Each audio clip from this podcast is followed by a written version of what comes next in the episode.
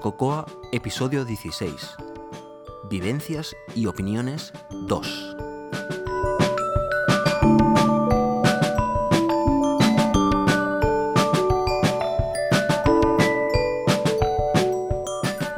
Hola, soy José Antonio Lobato y esta es la segunda parte de nuestro episodio dedicado a, opiniones de nuestros desarrolladores o de los desarrolladores que tenemos alrededor nuestro acerca de los estudios universitarios, otro tipo de estudios y un poquitín también a, sus vivencias. En este episodio tenemos a José Vázquez, que nos dará la visión desde la otra punta del charco porque él está en Estados Unidos. Tenemos a Iván Leider, que ya conocéis todos por el gran libro del dragón que sorteamos un, par de episodios atrás. Tenemos también a Javier Rodríguez, que muchos como conoceréis en, en, Twitter como Blogintosh. Y al final también daré un poquitín mi opinión acerca del tema, ya que uno de los oyentes me pedía directamente mi, opinión, pues también la voy a dar al final del podcast sobre este tema. Bueno, mm, con que no quiero haceros perder mucho el tiempo y quiero que el podcast sea centrado en, nuestros invitados, a los cuales, a todos y cada uno de ellos, vuelvo a agradecer muchísimo que dedicaran estos minutos a, 85% Cocoa y evidentemente a todos los oyentes que son los que disfrutan al fin y al cabo de, estas, de estos audios. Son muy buenos, no tienen desperdicio y tanto si vais a estudiar como si no vais a estudiar es, es eh, vale muchísimo la pena por la información eh, que nos dan, que evidentemente es una información real como la vida misma, podemos decir. Un saludo muy fuerte a todos y que lo disfrutéis. Hasta luego.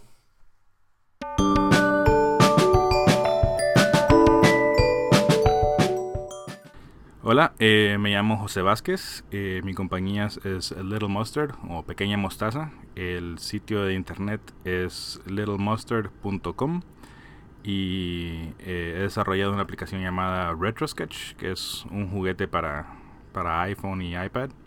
Además de eso, trabajo en consultoría en, en las plataformas de iPhone, iOS y Android últimamente también. Así que bueno, eh, hablando, pensando de temas universitarios, de estudios universitarios, eh, yo no tengo mucho que, aportar al tema. Lo único que se me ocurre a mí que es que, me ha sido útil en mi carrera es el que la universidad a la que fui no se enfocaron en una tecnología dada. O sea, no, no fui y aprendí eh, los idiomas de, Bueno, cuando, cuando empecé estudié Pascal, por ejemplo. Y si, si hubiera tomado clases de, de cómo optimizar eh, en Turbo Pascal o cómo usar esta aplicación o cómo usar aquel ambiente, obviamente no me serviría de nada hoy en día. Así que la, la moraleja es que no, no hay que enfocarse en una tecnología dada, sino que en los conceptos. Eh, y, tal vez tal vez sea como una, suena como una respuesta un poco ambigua, pero son los fundamentos los que importan.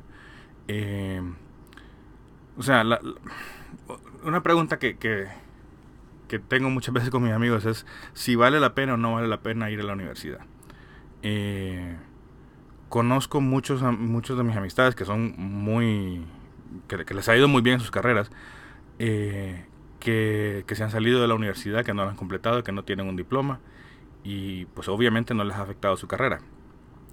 Eh, así que la tentación es, bueno, pues ¿para qué tengo que ir a la universidad? Eh, si, si, no es, si no es absolutamente necesario. En mi opinión, no es necesario, primero que nada, pero, pero sí puede ayudarte bastante, sí te puede abrir muchas puertas y más que nada te puede servir como un atajo, en particular para aprender los fundamentos. Los fundamentos son sumamente difíciles de aprender sin una, sin una mano que te guía. Eh, es fácil aprender a, a programar en, qué sé yo, en PHP o en Ruby, hacer un website por aquí y, eh, gradualmente ir mejorando tus, tus conocimientos y, llegar a ser un gran programador. Y es una manera muy válida de hacerlo. Pero vas a, vas a terminar reinventando la rueda múltiples veces. Eh, la universidad, en mi opinión, para lo que es bueno, es para enseñarte los, los fundamentos. Entonces, ¿qué, ¿qué, quiero decir con eso? Por ejemplo, si vas a usar un, un NS Dictionary, eh, es importante que ten, no, no, tienes que saber cómo fue implementado, pero sí es bueno tener una noción de qué es lo que hay detrás de un NS Dictionary. O sea, un NS Dictionary viene siendo un hash table. ¿Qué es un hash table? Un hash array, un hash map. Pues ayuda si sabes cuál es la ventaja. Es, es, es bueno usar un, un, hash table versus, versus un, un, qué sé yo, un binary tree, por ejemplo. Eh, ¿Cuáles son las ventajas? ¿Cuál, ¿Cuál, es más rápido para qué? ¿En qué situación eh, merece la pena usar uno versus el otro? Eh, la librería de Cocoa es, es, sumamente inteligente. Por ejemplo, el, el NSArray automáticamente cambia de, de implementación eh, sin, que, sin que te des cuenta. O sea, dependiendo de las necesidades, dependiendo de cómo vaya analizando la situación, se va a ir cambiando su, su implementación interna. Sin embargo, merece la pena entender cuáles son las ventajas y desventajas de una estructura versus la otra. Y ese es el tipo de cosas que te enseñan muy bien en la universidad. Y eso es lo que yo diría que vale la pena. Es más, si no quieres sacar una carrera, muy bien, no saques la carrera entera. Pero por lo menos tratar de conseguir una clase de algoritmos, una clase de, así de, de, fundamentos de programación. Son las cosas que para mí realmente merecen la pena. Eh, aparte de eso, pues los contactos. Siempre es, es, bueno conocer gente dentro de la universidad, ya tanto los profesores como tus, tus propios compañeros. Eh, nunca se sabe por dónde, cu cuál de esos contactos va a ser útil después en la vida. Y, y, qué más, y qué más. Y no, en general las, las, demás materias también son importantes, claro. O sea, es importante tener una educación bien redondeada y, y, saber un poco de todo, ya. No para tu carrera, sino para la vida. O sea, al fin y al cabo también de eso se trata, ¿no? Eh, no, eso, ese es básicamente mi consejo. Aparte de eso, bueno, puedo hacer el comentario. Yo tuve el honor, la dicha, la desgracia de ir a una universidad eh, bastante prestigiosa, pero también bastante cara. Y definitivamente tiene sus ventajas. Definitivamente los profesores que, que, conocí, que, que tuve fueron excelentes profesores. Eh, y, y los, los, alumnos con los que estudié eran todos geniales. Es absurdo, la, la competencia es absurda. El, bueno, esa, es la desgracia. Eh, la competencia es absurda en, uno, en, las universidades sumamente buenas. Estoy hablando eh, tipo MIT, por ejemplo. Yo, yo personalmente fui a, Carnegie Mellon, eh, que resulta ser una muy buena universidad, eh, donde yo definitivamente fui la la, la, retaguardia, el último escalón de mi, de mi clase. O sea, yo venía de último siempre en, mi grupito. Pero, pero aún así, o sea, ser la cola en Carnegie Mellon no es, no es un mal lugar a donde estar. Eh, pero la competencia es terrible, el estrés es terrible. Cuando te gradúas eh, y llegan un montón de entrevistas a campus, eh, a la universidad te, eh, los que te andan entrevistando siempre lo que quieren son es a los super genios. La moraleja es que una universidad más cara y más prestigiosa eh, trae más presión también, trae más competencia. Al final de la cuando te, te, gradúas hay mucho más competencia para conseguir los trabajos, porque si bien es cierto todas las compañías vienen a buscar eh, estudiantes para emplear, también son bien meticulosos y quieren a los mejores. Y si es una buena universidad, también van a haber buenos estudiantes y también va a ser bien reñida la pelea. Eh, y la otra es que vas a terminar pagando, eh, bueno, en mi caso por lo menos terminé con mucha deuda y me tardé varios años en pagarla. ¿Valió la pena? Sí, yo creo que valió la pena. Pero, pero sí, es, es un arma, es una, una espada de doble filo. Así que hay que tener cuidado con eso. Bueno, en mi opinión, la universidad vale la pena eh, hay que concentrarse en, en, los fundamentos y a gozársela.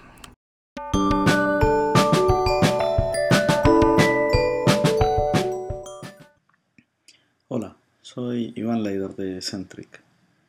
En este momento me dedico casi exclusivamente a programar. Durante los primeros años de mi carrera hice arquitectura de sistemas, análisis funcional, diseño de sistemas, manejé grupos de programadores, incluso remotamente. Creo que el iPhone y el iPad nos dieron la oportunidad a los informáticos de alma de volver a las bases. José nos pidió que opináramos sobre qué debería estudiar alguien que le gustaría dedicarse al mundo de la programación en Cocoa. Yo creo que si todavía no empezaste tu carrera, tenés dos problemas. El primero es elegirla y el segundo es ponerte a hacer cosas ya mismo. Cuando termines tu carrera va a quedar poco de lo que hoy usamos para programar para el iPhone o el iPad. O sea que tu objetivo con la carrera es aprender a programar en lo que sea. O más precisamente, aprender a programar en general. Y entender cómo funciona un ordenador, una red y un proyecto informático, desde el punto de vista de los roles, las fases, un poco la idiosincrasia de nuestra profesión. Hay varias carreras compatibles con la vida de un programador en general un programador ya lo es antes de que le den su título. Además de ingeniería informática hay algunas alternativas que han dado excelentes informáticos. Por ejemplo, matemáticas, filosofía, hay filósofos lógicos que son excelentes programadores. Yo por mi parte soy ingeniero informático y además de mi carrera me hubiera gustado estudiar otras 10 diferentes. Estudié porque me gusta estudiar y volvería con gusto a la universidad, no tanto por el título, sino por la experiencia misma de hacer una carrera. Aprendí bastante en la universidad. El, álgebra lineal sirve para desarrollar programas con alto contenido gráfico, las matemáticas discretas para hacer que los programas corran rápido, es importante abrir nuestras mentes también, entendiendo cómo funcionan algunos lenguajes de programación como Lisp o Prolog. Pero también pienso que me podría haber graduado tranquilamente sin entender nada de qué se trata nuestra profesión. Sacarle el jugo a la carrera depende de nosotros mismos. Más allá del detalle en especial de la, de la carrera, eh, una cosa que aprendí durante estos años es que hay una especie de biblioteca que no te recomiendan en la universidad, al menos no en la mía, que es bastante indispensable para los informáticos. Le voy a pedir a José que ponga un poco esa lista de libros en su blog. Gracias y saludos.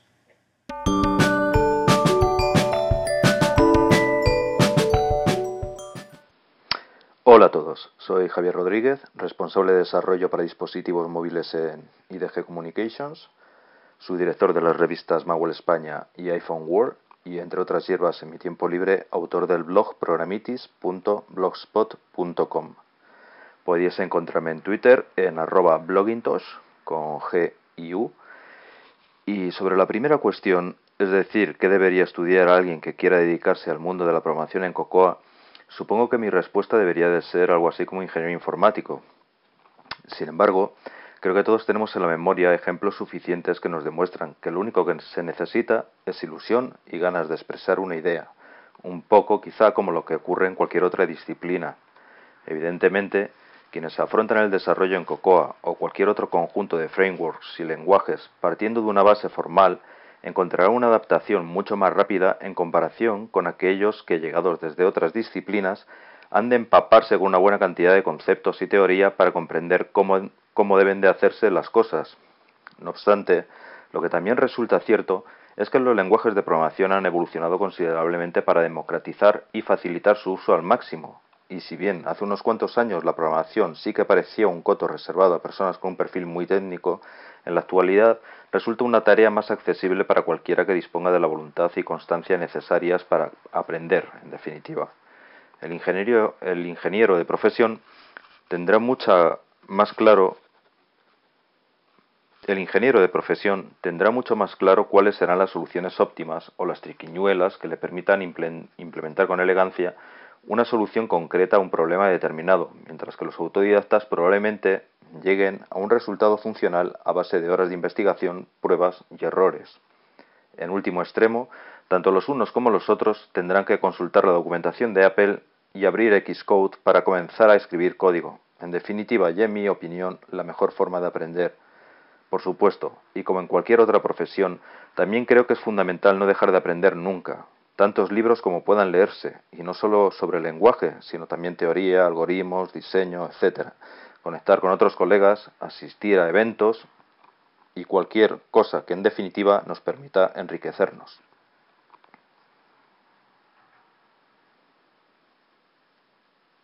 ¿Qué estudiaríais ahora si tuvieseis que volver a empezar? Pues creo que, como en la amplia mayoría de los casos, la elección por una carrera o licenciatura determinada es la prolongación de nuestras inquietudes o aficiones. Y es que si comienzas a dedicar la mayor parte de tu tiempo libre a la programación cuando tienes 12 años, parece lógico que continúes tus estudios formales en la misma dirección. Ahora bien, creo que resulta más interesante que cada uno se plantee qué quiere continuar estudiando o aprender a partir de ahora. Y es que, como decía antes, y más en profesiones como las nuestras, quizá no se trate tanto de aquello que estudiamos en su día, sino el hecho de no dejar de estudiar o aprender, en definitiva, no perder la inquietud. Y lo que encuentro más recomendable aún es que procuremos abrir el abanico sobre nuestras propias habilidades y ampliarlas a otras facetas que sean enriquecedoras. Por ejemplo, ya conocemos aquello de que un programador no puede diseñar o un diseñador no puede programar. Creo que no hay motivo para que tanto el uno como el otro puedan aprender dichas habilidades. Seguramente no lleguen a ser grandes genios, pero sí mejorarán sus habilidades y creo que en definitiva eso es lo que deberíamos de perseguir.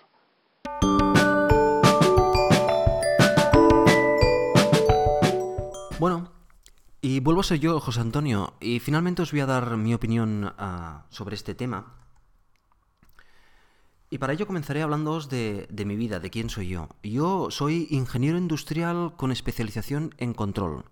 Y mi último año mmm, universitario lo pasé en, en, UK, lo pasé en, en Birmingham. Estuve, después de ese tiempo, estuve dos años uh, como profesor en la universidad, en la, en la UPC, en la Politécnica de Cataluña. Una vez eh, me di cuenta que eso básicamente no era para mí, me pasé a la industria, donde trabajé en sistemas de control en tiempo real. Siempre para la industria del automóvil. O sea, básicamente diseñé uh, software que iban en los vehículos uh, que, hay en, que podemos encontrar en el mercado, como Volvo o BMW y este tipo de, vehículos. Esto fue gracias a que durante la carrera descubrí uh, los sistemas informáticos en tiempo real. Descubrí um, la informática para mí, básicamente con, con, con, para, para, microchips. Y, eso me abrió un, un, nuevo abanico de, de, posibilidades.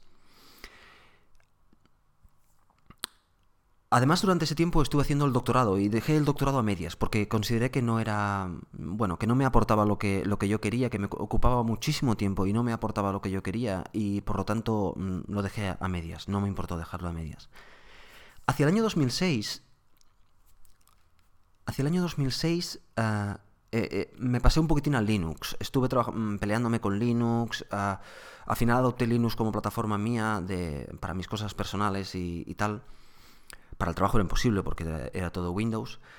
Y mm, simplemente mm, me di cuenta de que Linux no me, no me, gustaba suficiente y no me aportaba lo que yo quería tampoco. Y no estaba cansado de hacer siempre lo mismo en, Linux. Al final lo dejé. Bueno, Linux de hecho vino porque Uh, estuve trabajando bastante con el kernel de Linux para, sistemas en tiempo real y entonces pues uh, de ahí vino el poder trabajar con Linux. Finalmente en el 2007 me introduje en el mundo Mac.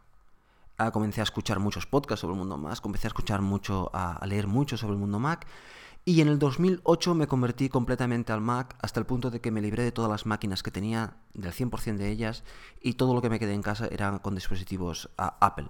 Ya sé que es un poquitín uh, drástico, pero la verdad es que estoy muy contento desde entonces. Respecto a la universidad, uh, yo creo que es buena y necesaria. En verdad no es necesaria. Uno puede ser uh, desarrollador, puede hacer muchas profesiones sin tener que pasar por la universidad en absoluto. Pero yo creo que el salto uh, cualitativo intelectual que va una persona, que recibe una persona cuando va a la universidad, yo creo que vale la pena. De cualquier otra forma, tardaríais muchos años en coger todos esos conceptos. Además, la universidad no es buena por lo que aprendes allí realmente, sino Porque te abre la mente, te abre la mente a cosas nuevas, te, te, mete muchas cosas en la cabeza que tú tienes que ser suficientemente maduro como para elegir aquellas cosas, pero uh, te la abre y, te, te, lo expone a esa, a todo ese conocimiento que considero que es fantástico. Pero hay un tema muy importante, y es que en la universidad debemos estudiar aquello que nos gusta, y nunca ninguna otra cosa. Estudiar en la universidad es suficientemente duro como para que encima tener que estudiar cosas que no nos gustan. Por lo tanto, nunca elegir una carrera, nunca elegir una materia uh, sin que realmente te guste a ti. Nunca elegirla porque la haya hecho otra persona o porque uh, aquella persona a la cual admiras lo haya hecho. No, no, elige lo que te gusta a ti. Decide lo que te gusta a ti, analiza lo que te gusta a ti y estudia eso. Después hay muchas maneras de llegar a otros caminos, pero estudia lo que te gusta. Además, para, en la universidad yo creo que se tiene que disfrutar, disfrutar todo, al completo. La experiencia universitaria se tiene que disfrutar al completo. Y para disfrutar os voy a dar una serie de consejos que yo creo que, que, son unos tópicos. Lo que voy a decir son unos tópicos, pero para mí son muy importantes. Nunca en la universidad se tiene que ir a buscar un título. Desde mi punto de vista, la universidad es una cosa en la cual vamos a ir una vez en la vida y lo que tenemos que hacer es disfrutar y aprender todo lo que podamos y nunca ir con el objetivo de buscar un título. En título es una cosa que vas a conseguir si haces lo otro, que es intentar aprender a tope todo lo que puedas. Ya sabéis que el aprender o el saber no ocupa lugar. Por tanto, ah, aprender tanto como podáis. Para ello, machacar a los profesores. Los profesores no están ahí para darse un paseo ni para ah, dar clases magistrales. están para enseñaros. Por tanto, a machacarles, a machacarles a preguntas, a conceptos, a ponerles en apuros, a, a todo lo que se os pasa por la cabeza, porque para eso les pagan, a machacarlos. Evidentemente, a disfrutar de ellos, a conocerlos y a aprender también de ellos, pero sobre todo a machacarlos. A preguntas me refiero, ¿eh? Nada de violencia. Para poder realmente preguntar a los profesores tenéis que ir por delante. Esto es lo más duro de todo, pero es lo que diferencia a un estudiante de élite de un estudiante normal. Y es ir por delante. Eso no significa saber la materia antes de, ir a las clases, no. Eso significa estar informados. Leer sobre las temáticas que, que, os van a enseñar, leer ligeramente, leer un poco para poder ir allí, acabar de capturar los conceptos y poder hacer preguntas. Yo he estado mucho en la universidad y estar en una clase en la cual realmente el profesor pide alguna pregunta y nadie puede preguntar porque mm, la mayoría de la gente no ha entendido nada, debido a que el profesor sea malo o simplemente el concepto es demasiado complejo para entenderlo o asimilarlo en una única clase, si tú vas ligeramente preparado con antelación, habiendo leído libros ese verano anterior o ese fin de semana habiendo leído algunos, algunos capítulos de, los libros que recomiendan, Ah, no hace falta entenderlo al 100%, pero ya que te suene todo, que todo te, no te venga de nuevo, eso va a hacer que, tu experiencia en la universidad sea gloriosa. Lo que yo estudié, lo estudié porque en aquel momento me pareció correcto y ahora, con el tiempo, a, toro pasado, podemos decir, no me parece tan correcto. Yo si volviera a estudiar o si tuviera la oportunidad de volver a estudiar, yo ah, estudiaría matemáticas, matemáticas exactas, ciencias exactas que se llaman, y informática, ingeniería informática. porque para mí es, lo que con el tiempo he descubierto que es lo que realmente me apasiona más de todas las materias, aunque realmente saber otras cosas me ha encantado. Pero ahora si quisiera enfocarme a hacer lo que, lo que, lo que me gusta hacer, yo haría eso. Y complementaría eso con dos cosas. Una es diseño, todos los temas de diseño, para eso a lo mejor historia del arte o no sé exactamente qué, pero diseño. Y otra es, y esta es la más difícil, que mm, creo que no te enseña en la universidad, y es comportamiento personal. Me refiero a, con el tiempo aprendes a, observar a las personas, a aprender de las personas, a aprender de ti mismo, a, ser, a madurar como, como, como ser humano. Eso buscaría alguna forma de, mejorarlo. Eso es una cosa que realmente también estoy haciendo ahora cada día, pero que, en la universidad me hubiera gustado tener a alguien que me hubiera dicho, ah, chico, tiene que mejorar en estos aspectos para, para, para ser mejor persona, no humanamente ser mejor, sino realmente poder sacar mayor provecho de mí mismo. Bueno, como conclusión de este, eh, desde mi punto de vista, maravilloso podcast y de estas personas maravillosas que han, participado, yo creo que se puede sacar dos conclusiones globales. Una es que hay muchos caminos para llegar a donde estamos. Y otra es que la universidad no es necesaria, pero es, eh, es una buena opción. Por tanto, ahí quedan estos, estos opiniones, estas declaraciones de, de, de estos profesionales y espero que, lo hayáis disfrutado tanto como yo.